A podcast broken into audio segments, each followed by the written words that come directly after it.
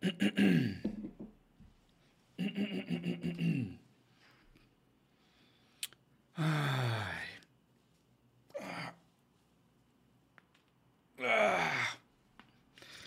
qué los lunes son tan difíciles? ¿Por qué los lunes son tan difíciles? Vamos a probar audio. Ver si está todo funcionando bien. Ah. Creo que ya, ya se va conectando la gente. Perfecto. Déjame más checar si está funcionando todo por acá. Súper. Ay, muy buenos días. Ay, capital humano. Unique New York. Unique New York. Deja voy por mi café. A ver. ¿Dónde está? ¿Dónde dejé?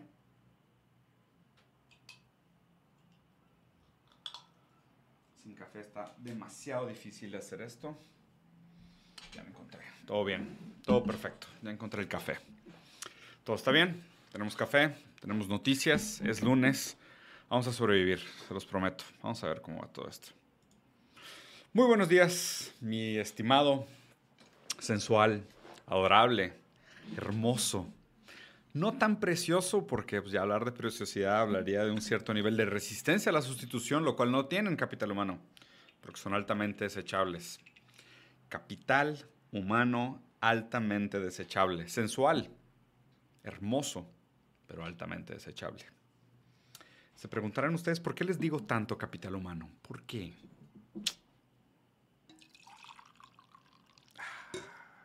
paciencia, tengan calma, ¿sí?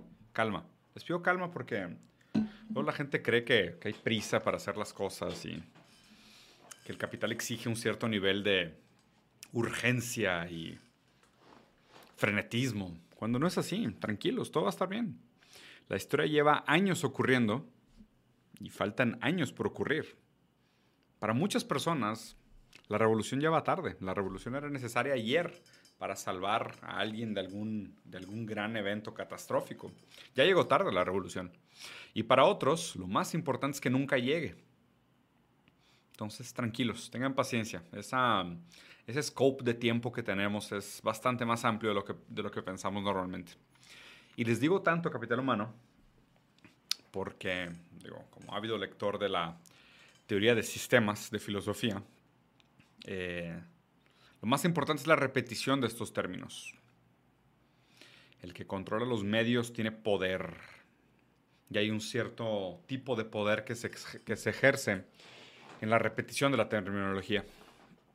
Y les voy a seguir diciendo capital humano hasta que aprendan que son desechables, sustituibles, reducidos a mercancía de intercambio con su fuerza productiva menos que humanos, capital humano. Eso somos, menos que humanos, capital humano. ay, ay. Pero bueno, eh, vamos a hacer un review de noticias. Para la gente que está siguiéndonos en Facebook, no se preocupen. Digo, si quieren ver las noticias en pantalla, lo estamos haciendo en YouTube. Pero si no, lo que voy a estar haciendo es, voy a estar leyendo la noticia o, por ejemplo, la nota o lo principal de la noticia. Después de estar comentando un poquito sobre de qué se trata, lo que está sucediendo, ¿no? Y vamos a empezar con eh, el New York Times, que la verdad ahorita Estados Unidos está dividido entre tres grandes asuntos potencialmente igual de importantes. La guerra de Rusia con Ucrania el, juicio de Amber Heard contra Johnny Depp y el hecho de que están a punto de echarse la vuelta a la historia unos 150 años para atrás y penalizar el aborto nuevamente en Estados Unidos. Así que buen lunes, ¿eh? Buen lunes. Sobre, sobre lo de Amber Heard y Johnny Depp, la verdad es que no pienso ahondar mucho. Me parece un discurso escatológico de la sociedad del espectáculo, al cual deberíamos de ponerle poca atención. Escatológico. Para los que saben de lo que estoy hablando. No deberíamos de ponerle tanta atención. La verdad es que me preocupa mucho que esto sea como una bandera de cualquier tipo, tanto a favor de los derechos de la mujer como en contra del discurso que a veces se juega de victimizarse desde el feminismo. Me preocupa que se instrumentalice la causa hacia cualquiera una de las dos direcciones, lo cual no debería suceder, cuando realmente aquí lo que vemos es dos millonarios que tienen jets privados y 30 casas y 14 guaruras y exceso de drogas y alcohol, eh, que deberían de, los dos alejarse uno del otro porque al parecer son una pareja explosiva en el peor de los sentidos.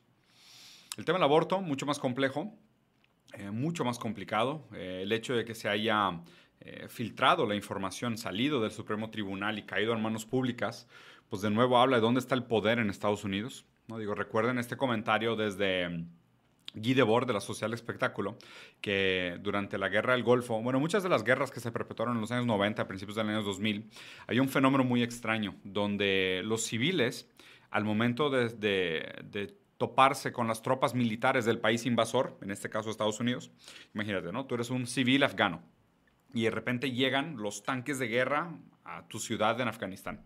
Kabul, si quieres.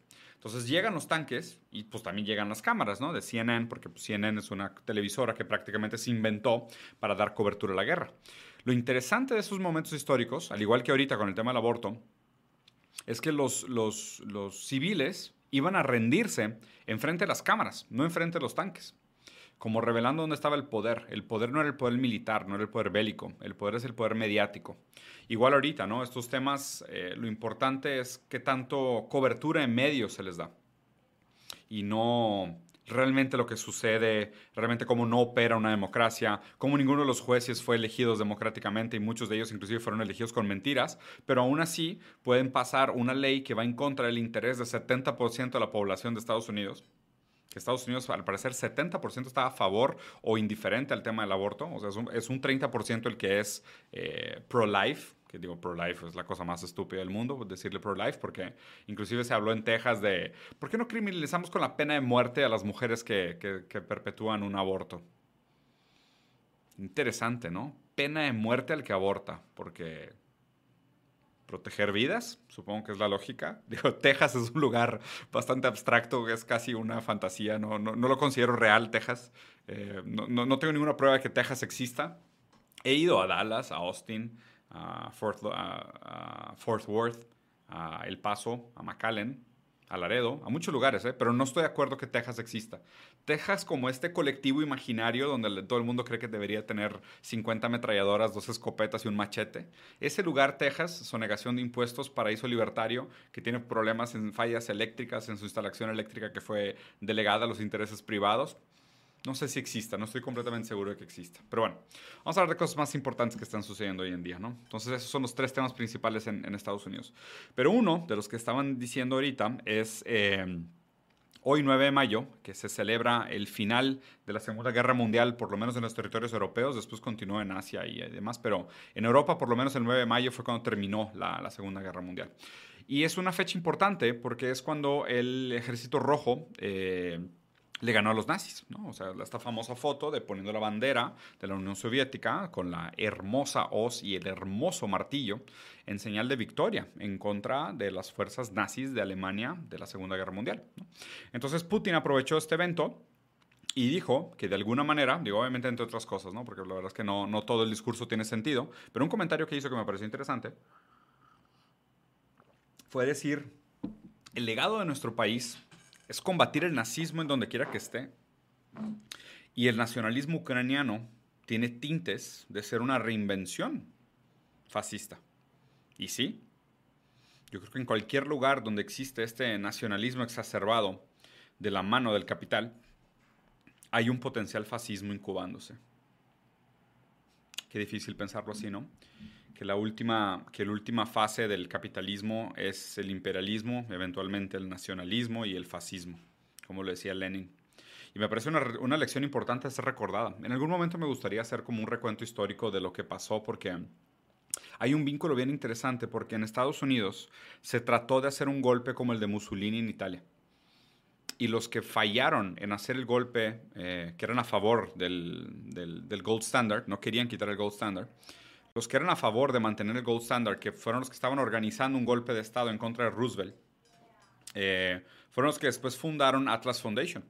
Y son los que hoy fondean a Milley, Laje y muchos otros actores de estos que a la gente le encanta citar como debate lords. para que vean de dónde viene el dinero, de dónde vienen los intereses ideológicos de la gente que ustedes defienden. Por Dios, güey. Pero bueno, el caso que 9 de mayo eh, fecha importante para recordar este hecho histórico y además que muchos de ustedes seguramente millennials y centennials no lo saben, pero los que ganaron la Segunda Guerra Mundial fueron los comunistas. Fue la Unión Soviética, fue el ejército rojo el único que pudo meterse hasta la casa de los nazis y frenar su avance. Si no fuera por el ejército rojo, probablemente viviríamos en alguna distopia tipo The Man in the High Tower, algo así, pero sin viaje en el tiempo ni Marty McFly. Así que recuerden, Ay, ay. Fue el ejército rojo el que ganó la Segunda Guerra Mundial. No Estados Unidos, como te lo cuenta Hollywood. Por eso les digo de la importancia del lenguaje y de la importancia de la repetición de los mensajes y dominar el medio como una muestra de poder desde la teoría de sistemas. Ustedes todavía creen que los, que los tiranosaurios no tienen plumas, que los tiranosaurios son como te los presenta Jurassic Park. Claro que es normal que piensen que Estados Unidos ganó la Segunda Guerra Mundial cerebros de Hollywood, cerebros de redes sociales, feed brain. Hmm, el social espectáculo confunde la hiperrealidad con la realidad. Y no solo eso, sino que la realidad ya no tiene absolutamente ninguna importancia. Solo importa lo hiperreal. Qué chistoso ver estas noticias. Pero bueno, continuemos. En Wall Street Journal, el laboratorio, la incubadora, el hospital de esta rayita que sube y baja, que determina el bienestar y la calidad de vida en el mundo, lo cual absolutamente no es cierto, eh, ha tenido una mala semana. ¿eh? Desde el 5 de mayo hasta el 9 de mayo estas rayas van para abajo y cuando la raya va para abajo las cosas no van bien. Estamos, vivimos en la cultura de la rayita va para arriba. La rayita va para arriba y todo tiene que ser la rayita va para arriba. Eh, y hay algo extraño en ver esta rayita yendo para arriba y la rayita yendo para abajo y pensar que existe realmente una lógica, ciencia cuasi matemática por detrás, ¿no? Y digo, sí existe mucha mate y la mate sí es una ciencia, la economía no. Acuérdense que la economía es como la astrología para los hombres blancos que tienen una vida sexual bastante mala y son incapaces de satisfacer a sus mujeres o a sus parejas en su caso. Em, lo que sí está raro detrás de estas rayitas, y digo, viendo el histórico de estas últimas dos semanas, primero eh, el Federal Reserve hizo un anuncio de decir, oye, ¿sabes qué? No vamos a subir las tasas de interés más de un medio por ciento, se los aseguramos. Y como dijeron que no iban a subir las tasas de interés más de un medio por ciento, la rayita subió, porque noticias sobre cosas de dinero. Pero de repente, después de eso, dijeron, no, no, no, interpretaron mal lo que queríamos decir con esto de, de, que pues, no íbamos a subir más de medio por ciento las tasas de interés. Entonces, como interpretamos mal, la rayita bajó, ¿no? Entonces, reflejando la absoluta volatilidad del comportamiento humano, la impredictibilidad de dichos, eh, del comportamiento de dicha rayita como si fuera reflejo de algo científico, eh, queda revelada en, en cómo pues, toda la bolsa de valores y todos estos indicadores económicos acaban siendo el capricho de unos cuantos pocos afortunados. Y por otro lado, la mala fortuna y el profundo sufrimiento de muchos otros que sí son susceptibles a estos cambios drásticos de la economía. Parece un gran scam, ¿no? Pero la gente se lo cree. Justo esto, ¿no? O sea, federal rate hikes are good for banks unless they end up in a recession. O sea, el aumento de las tasas de interés puede ser bueno para el banco, a menos de que acabemos otra vez con el 1920. Digo, ahí sí sería malo para todos, ¿verdad? Pero pues digo, ya como los bancos ya, ya, ya entendieron que bajo la lógica neoliberal eh, el objetivo del Estado es instrumentalizar todo su poder en nombre de los intereses del capital, pues los bancos no tienen miedo a la quiebra, porque pues, si pasa algo, pues el Estado lo rescata. Entonces pueden subir los bonos y dividendos de sus accionistas en números estratosféricos de tres dígitos y si pasa algo, si quiebran o si pues, hay algún problema, pues ni modo, le ponen la manita al Estado y el Estado les da dinero, porque pues, a fin de cuentas todos los congresistas y todos los políticos le deben lana a los banqueros o le piden lana a los millonarios para fondear sus campañas. Entonces, hooray, ya vivimos en una anarquía, en una utopía, anarquía no, vivimos en una utopía libertaria. Esto es. Hay dinero en el poder, a contrario de lo que dicen. Vamos a ver qué dice el otro lado de la social espectáculo en RT, que por cierto cuando entro aquí me avisan que tenga mucho cuidado porque estos pueden ser noticias tendenciosas, ¿no? Nada como New York Times y, Wall Street Journal o El País o cualquier otra fuente de noticias, no, esta es la peligrosa. Esta es la verdaderamente peligrosa, ¿no? Esta es la que, esta es la que nos debería preocupar porque las otras sí son reales, las otras sí son fidedignas, las otras sí son, sí son buenas noticias que deberíamos de tomar en serio. Esta no. RT, si es preocupante, cuidado, puede ser, puede ser lavado de cerebro. Pero el caso es que hay dos cosas que me parecieron bonitas. Primero, eh, un veterano de la Segunda Guerra Mundial, escribe una carta sobre eh, cómo Rusia celebra el final, la victoria de la Segunda Guerra Mundial e invita al pueblo americano. Y está bien interesante porque, digo, más allá de, de mucho sentimentalismo bastante tonto, mira, dice, ¿dónde está? ¿Dónde está? ¿Dónde está? There was a time, se lo voy a poner aquí en grande. Lo voy a leer en inglés, ahorita se los leo en español. There was a time when the United States and the Soviet Union fought together to overcome the scourge of Nazi Germany and the ideology it espoused. Today, when Russia is locked in a struggle with the progeny of Hitler's Germany in the form of the ideological descendants of the Ukrainian nationalists, the Stepan Bandera, one will logically expect the United States to be on Moscow's side. Hubo una vez que Estados Unidos y la Unión Soviética lucharon juntos para sobreponerse al peligro de la Alemania nazi y la ideología que albergaba. Espoused, albergar. Hoy, cuando Rusia está metida en un conflicto con el, con el, progénito de Hitler en la forma de la ideología descendiente del nacionalismo ucraniano, la bandera estefana, uno pensaría lógicamente que Estados Unidos estaría al lado de Moscú. Pero no, Estados Unidos está al lado del capital, compa. Estados Unidos está al lado del capital. Estados Unidos está de su lado está al lado del capital. Y es realmente solamente los intereses nacionalistas ucranianos bajo la Stepan Bandera lo que mueve Ucrania. No sé, no sé simplificarlo de esa manera tampoco. Pero sí es cierto que hay grandes reminiscencias del, nazismo en, Ucrania. Digo, si no lo quieren ver, eh, aquí está una foto que posteó eh, este Zelensky en su Twitter con un güey, digo, aquí no lo van a ver en Facebook, pero pues un soldado ucraniano y está en el Twitter de, oficial de Ucrania, eh, un vato con la, con la calaquita con, con el doble trueno, ¿no? que pues claramente es, es iconografía eh, pues, que hace recuerdo o alusión o directamente sacada de eh, la ideología nazi. Y, parece que son medio inseparables, ¿eh? como que mucho del, principalmente la fuerza bélica que está en el piso, sí tiene estos tintes de un nacionalismo puritano, que a lo mejor también tiene que ver con que ese sentimiento hipernacionalista se acelera al participar de una guerra. O sea, tienes que tener este como chip exagerado bélico metido a la cabeza para poder justificar el hecho de que estás matando a otras personas. Y, que, la guerra siempre, ¿no? Hombres ricos sentados en un cuarto en una torre de malfil mandando a hombres pobres matarse unos a los otros, más todos los civiles atrapados en medio, sufriendo, dislocados, muriéndose de hambre, de balas perdidas y no intencionales víctimas de la guerra. Nuestra historia con la guerra es una historia horrible que nadie debería defender por absolutamente, absolutamente ningún lugar, pero qué lástima. Y la verdad es que mis pésames para todas las familias desplazadas de Ucrania porque la vez pasada en una conversación con, unos amigos, eh, decían, no, pues todo el mundo queremos lo mismo, ¿no? O sea, todos quieren lo mismo, queremos lo mismo, queremos, queremos el bienestar, queremos la paz, queremos progreso, queremos armonía, felicidad, queremos dignidad para todos, ¿no? Todos queremos lo mismo. Y sí, claro, todos queremos lo mismo. Estados Unidos quiere Ucrania, Rusia quiere Ucrania, Ucrania quiere Ucrania, todos quieren lo mismo. El problema es cómo se distribuye, quién se lo queda, quién tiene derecho a qué. Entonces, no me parece que, o sea, por más que sea 9 de mayo, y estoy de acuerdo que hay que recordar la victoria del Ejército Rojo sobre los nazis, y la ideología nazi es algo que se tiene que combatir sí o sí, indiscutible, intolerable, eh, el límite de la tolerancia que se decía.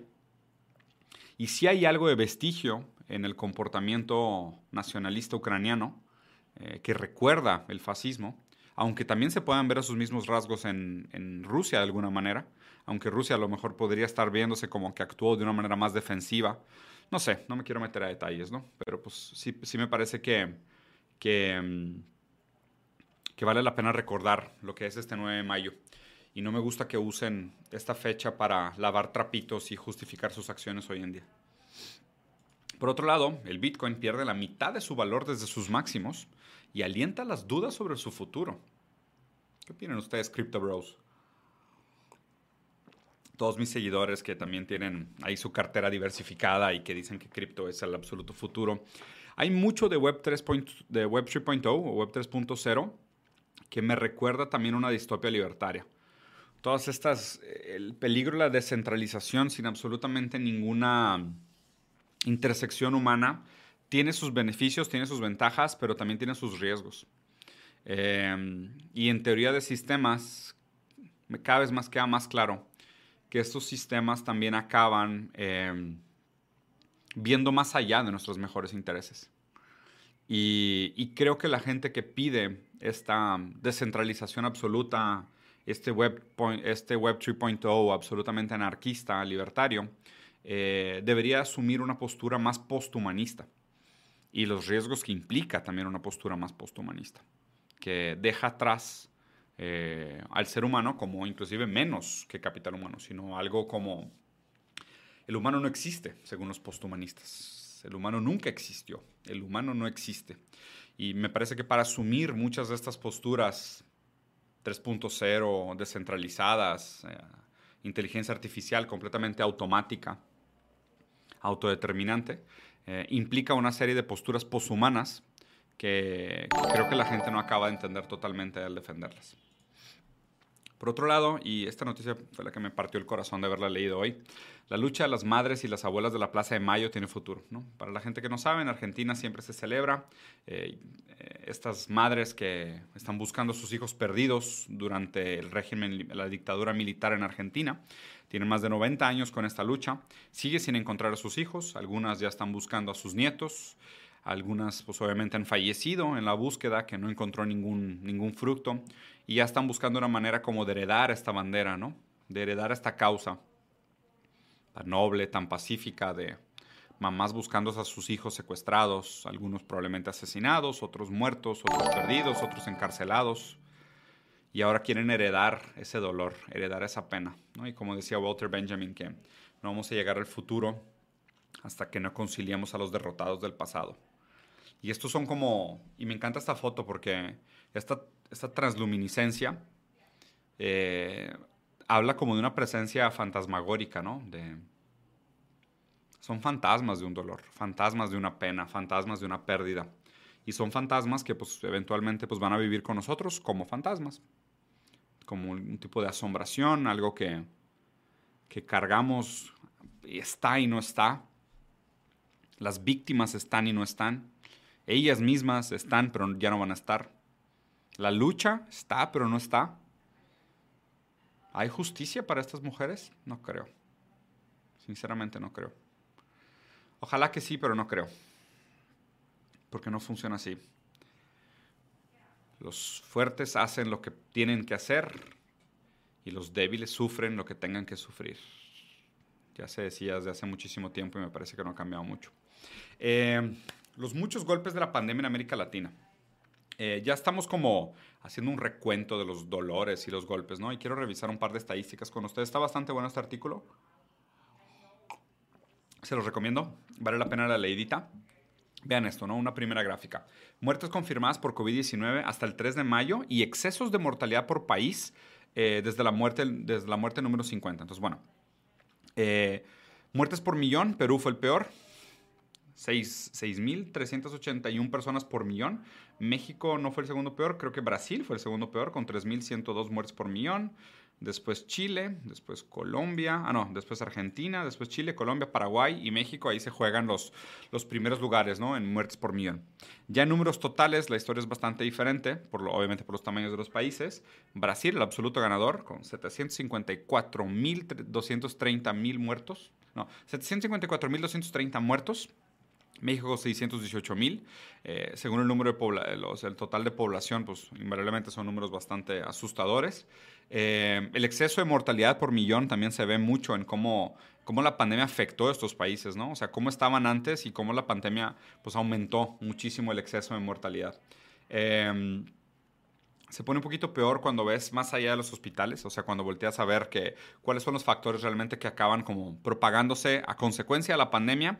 Y obviamente ahorita les voy a platicar porque creo que más allá de solo consecuencia de la pandemia, ven estas dos gráficas. Es una gráfica del crecimiento de la pobreza y pobreza extrema en América Latina, donde veníamos en 1990 con 51% de pobreza extrema, de pobreza y 16% de pobreza extrema, que de nuevo, todos esos indicadores hay que tomarlos con un granito de sal o una cubeta de sal, porque son indicadores puestos por los los bancos y luego les encanta de que, no, pues es de un dólar eres pobre, pero un dólar con 0,0, un centavo ya no eres tan pobre, entonces ya puedes vivir, entonces ya no cuenta como pobreza, lo cual es por lo menos ridículo.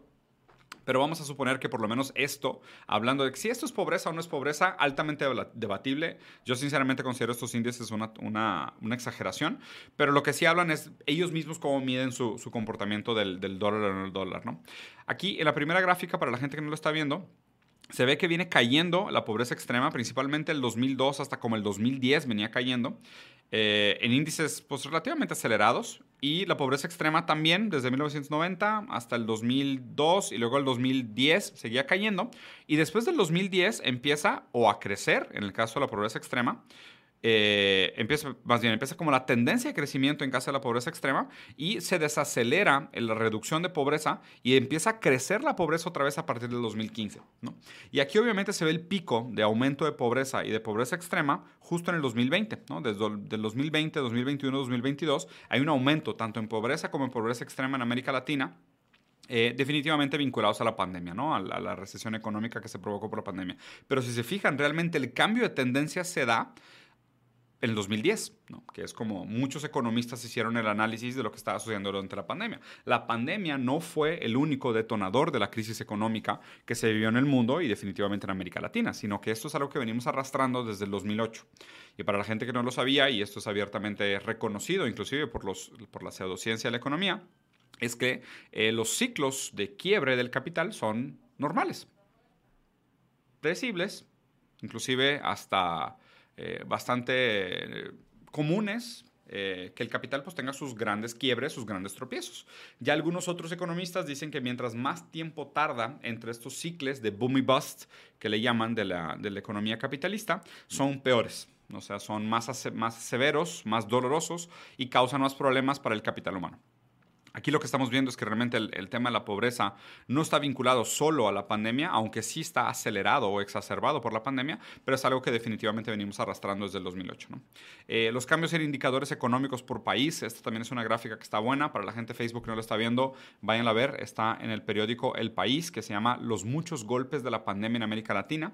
Habla de cómo cambió el PIB per cápita, o sea, el Producto Interno Bruto de Distribución per cápita, el índice Gini, que es el índice que mide la, la desigualdad, el índice de pobreza y índice de pobreza extrema. Y vemos como algunos países, pues sí, están mal, mal, ¿no? O sea, Perú, muy mal momento, Chile también, pues digo, eh, en muchos sentidos, México también, Brasil, Colombia también súper preocupante, Argentina también, en muchos casos. Van a ver todos los indicadores, está, está complejo, ¿no? El, la manera como se mide Gini es igualdad es algo que si no conocen, sí les recomendaría que leyeran una leída, es un índice importante que habla también de, de, pues obviamente, ¿no? O sea, pues supuestamente en la economía de trickle down economics se supone que el valor agregado o el valor producido eh, llega al pico de la pirámide, después se redistribuye poco a poco y va eventualmente hasta llegando a las bases de la pirámide, lo cual nunca ha sido cierto y nunca va a ser cierto porque simplemente no llega a la base de la pirámide, cada vez llega menos a la base de la pirámide, tenemos un problema enorme de colapso de demanda agregada, la gente no tiene dinero para gastar, entonces, pues obviamente, ¿qué pasa? Préstamos, instituciones bancarias y la, la financization of the economy, la financiarización de la economía, se volvió un gran problema y pues obviamente ya la única manera de crecer es endeudándote. Eh, esta es una gráfica que mide el crecimiento del PIB real y el golpe, el trancazo que sentimos en el 2020, pero también el crecimiento que hubo en 2021, que, que refleja una serie de cosas. Eh, otra gráfica increíble es esta, el índice de cierres escolares, o sea, cuántos días se perdieron de escuela eh, por los niños de Latinoamérica en los diferentes países de Latinoamérica. Y quiero terminar esta, esta última con haciendo una reflexión sobre teoría de sistemas y con una, una frase que me gusta mucho, que es Solo la complejidad puede soportar o sobrellevar la complejidad. Se requiere complejidad para sobrellevar la complejidad. Solo la complejidad puede superar la complejidad. Eh, eso habla también de la susceptibilidad de la pobreza en superar problemas. Cuando tú eres pobre y tienes pocas herramientas, pocas alternativas, no tiene suficiente complejidad para superar la complejidad que viene desde afuera del sistema. Si tu vida está organizada de una manera muy simple, donde, oye, pues yo trabajo en la industria de servicio y gano un sueldo semanal, ¿no? Y mi esposa trabaja en limpieza y tiene un sueldo semanal. Y con eso nosotros damos de comer para nuestros tres hijos y van a la escuela y sobreviven. Si hay un factor irritante externo, ese factor irritante externo va a poner todo el sistema en riesgo, porque el sistema de esta familia simple, de esta familia pobre, no tiene suficiente complejidad para oponerse a las diferentes irritantes externas complejas de otros sistemas. Entonces, la riqueza es no solo ventajosa en su poder adquisitivo, en el poder, en, la libertad en la que, ejercen sus intenciones en el mundo, sino que la riqueza tiene también la ventaja de la complejidad a su favor. Entonces, pues oye, yo tengo una serie de fuentes de ingreso. Yo tengo una serie de disponibilidades y alternativas. Yo puedo generar dinero desde mi casa, ¿no? Entonces la complejidad salva de la complejidad de los problemas. O, en el caso de Johnny Depp contra Amber Heard, no es lo mismo hablar de Johnny Depp y Amber Heard, donde los dos fueron profundamente violentos y poco civilizados el uno con el otro, con una serie de problemas, pero pues si no es de que, pues oye, ¿cuántas casas tienen? Es como que mi esposa me golpea y me mudo de casa y me subo a mi avión, privado y me voy a vivir a otro lugar una semana cuando la mayoría de las mujeres que son víctimas de violencia familiar no tienen esa alternativa. De hecho, si tuvieran esa alternativa, pues probablemente la tomarían, pero no la toman porque no la tienen, ¿no? porque están secuestradas y dependientes económicamente. Si existieran una mayor igualdad para la generación de riqueza o una mayor democratización de las fuentes de generación de riqueza para las mujeres, tal vez tendrían más alternativas y se podrían salir de estas casas donde son susceptibles a la violencia familiar. Lo cual no es un problema en el caso de Amber Heard y Johnny Depp. Ellos dos gozan profundamente de causarse dolor el uno al otro. Y muchas otras mujeres, sobre todo en el caso de la vulnerabilidad, de la pobreza, es que no tienen alternativa real. Entonces todo esto hay que pensarse desde una lógica mayor que simplemente el tema del género. Se tiene que pensar desde una lógica de sistemas, de libertad, de alternativa, de poder, ¿no? más allá de lo que mediáticamente se habla y se dice. Y quiero terminar con una última reflexión que también tiene mucho que ver con esta lógica de sistema o la filosofía de sistemas, eh, System Theory, teoría de sistemas, que es usar los medios para la repetición de ideas y que realmente los, las peleas ideológicas no se ganan con buenos argumentos. Si se ganaran con buenos argumentos, muchas de las cosas que están de moda ahorita, como el pensamiento libertario, no estarían de moda, porque el pensamiento libertario está derrotado eh, argumentativamente desde hace muchísimo tiempo. Pero está de moda porque la gente está desesperada entonces sacan estas ideas del ataúd y las reviven y las visten de figuras alternativas modernas y parece que son vigentes de nuevo, porque la gente pues no ha ido a investigar pues, lo, mucho que se ha eh, desvalidado muchas de estas posturas libertarias. ¿no? El, el, apriorismo en general está olvidado, ¿no? o sea, está superado como, como método de pensamiento. Eh, y por otro lado, en los medios muchas veces lo que gana es la repetición no tanto la calidad argumentativa, la repetición y la pertinencia de las ideas. Vean lo efectivo que fue una figura como Trump, siendo que sus argumentos eran malísimos, malísimos, pero era altamente repetitivo y altamente espectacular en su estética y en su manera de presentar ideas. Entonces, pondría, por ejemplo, una figura como Bernie Sanders en contraste. Bernie Sanders, más allá de sus argumentos, ha sido muy pertinente en repetir la idea de tax the rich, tax the rich, tax the rich, tax the rich, ¿no? De hecho, si alguien quiere sacar un buen clip, me parece que esto sería un clip, ¿no? Desde que empecé a explicar el tema de teoría de sistemas. Pero la idea es, y mi crítica ahorita a la izquierda específicamente, es ser estos eh, policías puritanos de la teoría. Y el gran problema que implica, ¿no? Esta, estos policías puritanos, ¿no? Que vienen a corregirte la teoría y decir, no, no estamos de acuerdo con tal figura a la izquierda porque es, eh, está mal su teoría, ¿no? Es trotskista, leninista, maoísta, lo que tú quieras, ¿no? Y, acaban separándose entre ellos en lugar de apoyarse. Sí, por sí, la hegemonía liberal es prácticamente insuperable. Tiene billones de puntos de interacción sistemáticos durante el día, porque todo el tiempo replicamos la ideología liberal porque la actuamos porque votamos, porque vamos a renovar nuestra licencia a una institución. Y aparte, cuando existe una alternativa en términos de discurso, que habláramos desde un materialismo, desde una alternativa real de la izquierda, La izquierda se pelea entre ellos porque no se consideran lo suficientemente puros en su teoría o encuentran una divergencia mínima en una lectura de la teoría de Marx y, ahí hay más pelea y hay desunión.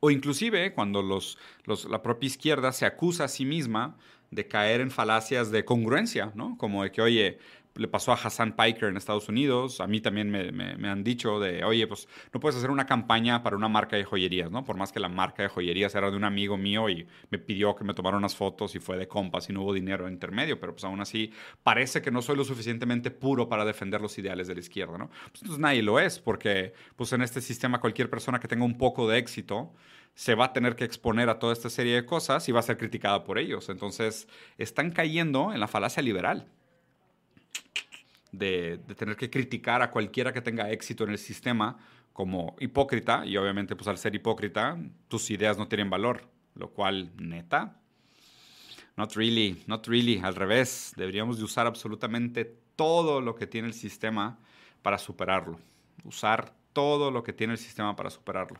Y en teoría de sistemas les digo que nada más importante que la repercusión, la repetición, y el impacto mediático de estas ideas. Decirles capital humano a diario es probablemente el único legado que tengo, el único. Ninguno de mis argumentos, ninguna de mi lógica argumentativa, ninguna de mis ideas, o sea, solo repetirles capital humano y que ustedes se pregunten si realmente son o no son capital humano, es probablemente uno de mis únicos legados. Y si algo voy a hacer con esta plataforma, si algo voy a hacer con esta visibilidad, es repetir estas ideas todo lo que pueda. Para que cada vez que les digan capital humano les dé como comezón, incomodidad.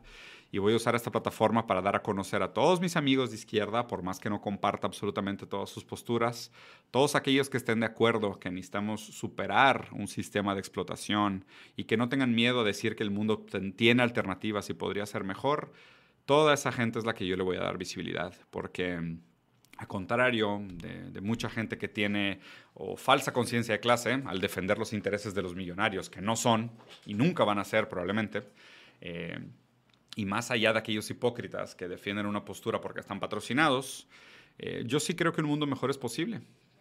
Yo, tal vez no inmediatamente, tal vez primero vamos a tener que pasar por un protofascismo globalizado o algún tipo de tecnofeudalismo al estilo Elysium, pero eventualmente las cosas podrían ser mejores y por eso es importante recordar este 9 de mayo que quien ganó realmente la Segunda Guerra Mundial fue el Ejército Rojo de la Unión Soviética. Así que siempre recuerden eso cuando estén viendo las noticias en cualquier lugar de Internet, cualquier noticia o las películas de Hollywood. Les mienten amiguitos. Recuerden, capital humano, altamente desechable. Altamente desechable. Cuídense.